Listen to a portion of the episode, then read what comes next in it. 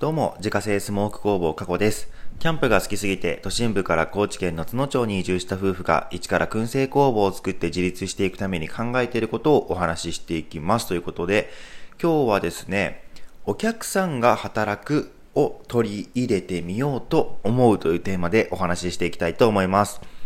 えっ、ー、と、先にお伝えしておくとですね、今日は僕一人の会議シリーズになります。まあ僕一人なので会議というかですね、もういつも自分の頭の中でどんな風に物事を考えているかっていうのをですね、まあ今回はその頭の中じゃなくて、まあこう独り言喋るような感じでですね、進めていくようなスタイルになるかと思います。なのでですね、あ、この人はこんな感じで普段考えてるのねっていうのを、まあちょっと見てもらえる機会になるのかなというふうに思うんですけれども、で、今日はですね、このお客さんが働くを取り入れてみようっていう話なんですけれども、多分これだけ聞くとですね、皆さんピンと来てないと思うので、まあ、こういうふうに言い換えた方が分かりやすいかなというふうに思うんですけれども、例えば、えっと、ビュッフェスタイルってあるじゃないですか。ビュッフェスタイル。あれは何かっていうと、お金を払って自分で料理を盛り付けする。っていうのが、まあ、ビュッフェスタイルですよね。で、バーベキュー。バーベキューっていうのはお金を払って自分で調理する。ですよね。で、かき氷、よくか、あの、屋台とかに出てるかき氷屋さんとか、あれって、まあ、全部ではないですけれども、お金を払って自分でシロップをかけたりするじゃないですか。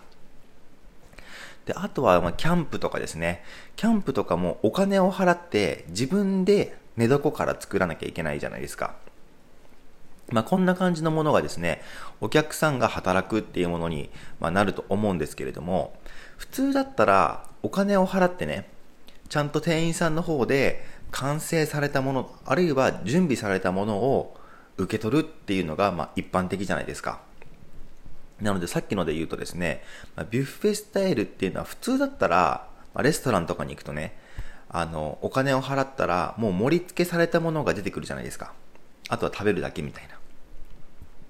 で、バーベキューも同じで、まあ、普通だったらもうすでに調理されたもの、まあ、肉とかね、そのまま生で出てくることって普通ないと思うんですけれども、まあ、ちゃんと調理されたもの、厨房で調理されたものが提供されて、それを食べるっていうスタイル。で、かき氷とかも、まあ普通だったらね、あの、店員さんの方でこう氷削って、そこに店員さんがシロップをかけて、はいどうぞって言って出してくれるので、あとはこちらもそれを受け取って食べるだけみたいな。で、キャンプとかもですね、普通だったらホテルとかに行ったら、もうちゃんとベッドメイクされた綺麗な部屋に案内されるです、えっ、ー、と、案内されるじゃないですか。まあ、こんな感じでですね、普通に考えたら、こっちは客だぞなんでお金を払って働かさない、働かされなきゃいけないんだみたいな感じで、まあ、怒る人がいてもおかしくないような感じなんですけれども、まあ、さっき挙げたようなものはもう当たり前のようにですね、お客さんがお金を払って働くっていうのが、まあ、許されてたりするじゃないですか。で、これなんで許されてるかっていうところなんですけれども、まあ、おそらくですね、自分でやってみたいっていう願望があったりとか、自分の好きなものだけを、好きな量だけ選びたいっていう気持ちがあったりとか、だからその完成されたものを受け取るだけっていうのはもうつまらないよねっていう意識があったりすると思うんですね。でそして、あの、SNS とかがね、もう普及した今となってはですね、自分は今こんなことして楽しんでますよとか、自分はこんなことができますよっていうことをま発信したいっていうのが、まあ、ると思うんですね。なので、まあ、こういう理由からですね、お客さんがお金を払ってるのに、お客さんが働くみたいな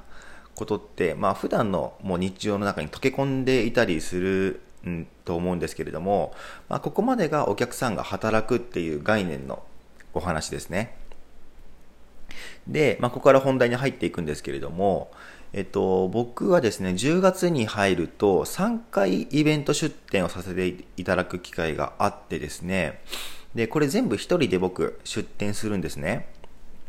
なので、だいぶバタバタしてると思うんですけれども、でしかもですね、あの、やりたいことがいっぱいあって、今までだったらその商品の販売だけだったんですよ。まあ、スモークナッツとかスモークチーズとかね。こういうのをただ販売するだけっていうのが多かったんですけれども、まあ、今回からですね、まあ、あのさらに2つやりたいことを追加して、と1つがですね、燻製の実演ですね。まあ、スモークチーズを、まあ、その場で実演して、ドネーション制って言って、まあ、寄付でね、あの、好きな金額出してもらって、あの、食べてくださいねっていう、まあ、そういうのを一つやりたいっていうのと、あと、今、串焼きポン吉さんっていうね、あの、呉大正市場にあるお店の方とコラボした、えー、燻製ハランボですね。これを使ったお茶漬けの販売を今回してみたいなっていうのと、まあ、その横でですね、燻製ハランボ串の商品の方の販売ですね。まあ、こういうことをちょっと、えー、10月のイベントからはですね、やってみようかなと思っているんですけれども、まあ、商品の販売だけだったら一人でも全然いけるんですね。別に難しいことはないので。ただですね、えー、燻製の実演をするってなると、まあ、まずは食材をセットして、えっ、ー、と、ウッドっていうね、燻煙剤に火をつけて、えっ、ー、と、セットすると。で、途中でですね、スモークの具合を確認して、あどれぐらいできてるなっていうのを確認してですね、で、スモークが完成したら、まあ、小皿の方に移して、お客さんが取れるような感じで、まあ、燻製機の前に並べておくと。で、えっ、ー、と、燻製機の中の食材がなくなったらですね、また新しい食材をセットして、えー、ウッドがですね、消えてきたら、また新しいウッドに火をつけて、えー、セットすると。まあ、こういう作業が、発生するし、ハランボ茶漬けの方に至ってはですね、まあ、ご飯をね、こう一人前装うじゃないですか。お椀によそって、食材を乗せて、お茶を注いで提供しますよね。で、お茶がなくなってきたら新しいのをまた作るっていう作業が、まあ、それぞれあったりするので、商品の販売をしながら、えー、燻製の実演をしながら、ハランボ茶漬けの、えー、もう盛り付けとか提供とかを行うっていう作業をですね、全部一人でやるっていうのはさすがに辛すぎるんですね。なので、まあ、えっと、ここまでの問題点を、まあ、さらっとまとめておくと、やりたいことはいっぱいあるのに人手が足りてないっていう、まあ、問題点が一つありますと。で、解決策としては、お客さんにやってもらう部分を作ると。まあ、具体的にはですね、スモークの実演のどこかをお客さんに任せるとかですね、あとはハランボ茶漬けをもうお客さんに作ってもらうとかですね、まあ、そんな形で、えっと、自分が全部やらなくてもいいようなスタイルをまあ、作っておく必要があるなと思うんですね。で、まあ、多分どっちをですね、お客さんに任せても、まあ、それなりになんか楽しんでくれるとは思うんですけれども、うーん、まあ、そうだな。ぁえっ、と、燻製の実演の方なんですけど、これお客さんにやってもらうっていうのは結構タイミング的な問題も大きくてですね、なかなか難しいような気もするんですよね。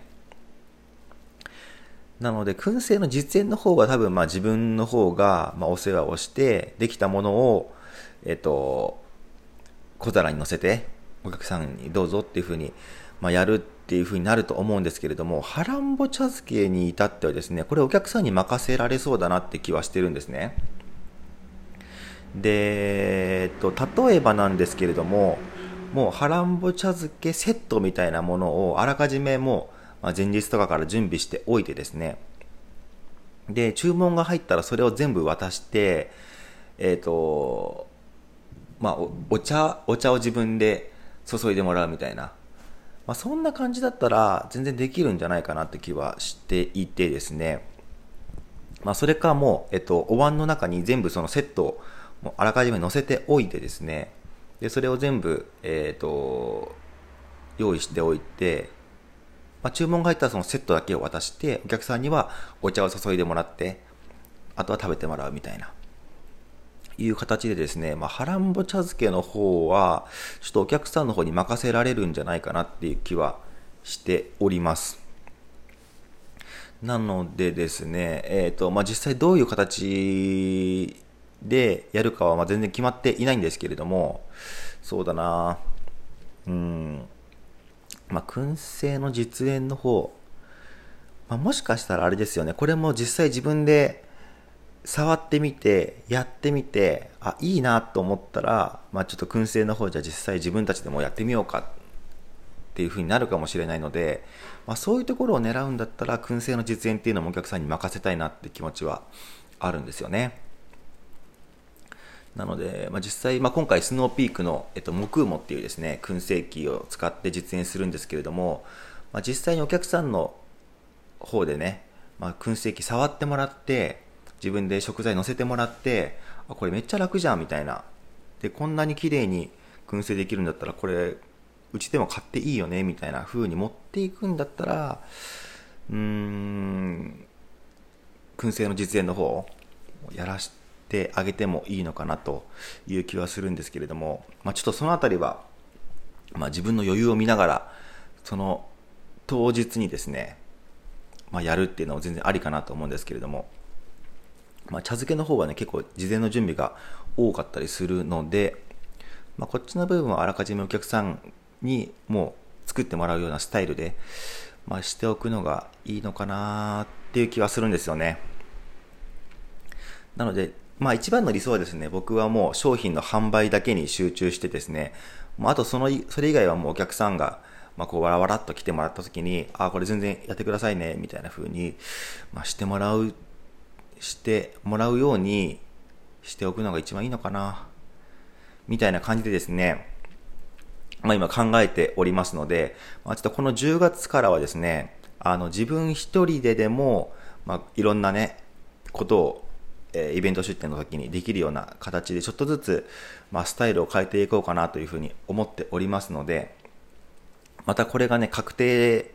どういう形でやるか確定した時にですね、ま、またお話しできればいいなと思いますし、実際にイベントでね、こういうスタイルでやってみたら、こういうところが良かったよとか、これはちょっと失敗したなみたいなところもですね、まあ、今後お話ししていけたらいいなというところでですね、今日はお客さんが働くを取り入れてみようと思うというテーマでお話しさせていただきました。月間800袋販売しているスモークナッツの購入は Web ショップから購入が可能です。概要欄にショップページのリンクがありますのでご確認ください。過去の詳しいプロフィールや商品取扱店舗についてはホームページに掲載しておりますので、詳しくは概要欄からご確認ください。それではまた明日、バイバーイ。